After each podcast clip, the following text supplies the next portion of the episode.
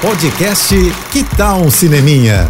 Dicas e curiosidades sobre o que está rolando nas telonas, com Renata Boldrini. E aí, gente, saudade de ver a Capitã Marvel nos cinemas? Pois então comemore, viu? Que ela tá de volta e não vem sozinha. Miss Marvel e Mônica Rambeau se unem a Carol Danvers em As Marvels, filme que traz esse encontro pesado de heroínas no MCU. É o trio imbatível da Marvel, tendo seus poderes entrelaçados aí, prontinhas para salvar o universo, né? É, fazia tempo que a gente não via Capitã Marvel na tela grande por mais de uma hora. Pois então, depois do seu filme solo, né, que chegou aos cinemas em 2019, a gente só viu a Brie Larson vestindo o uniforme da heroína em participação especial em outros filmes do MCU, como naquela icônica luta da Capitã Marvel com o Thanos em Vingadores Ultimato. E agora ela volta e a gente já ganha logo três heroínas de peso.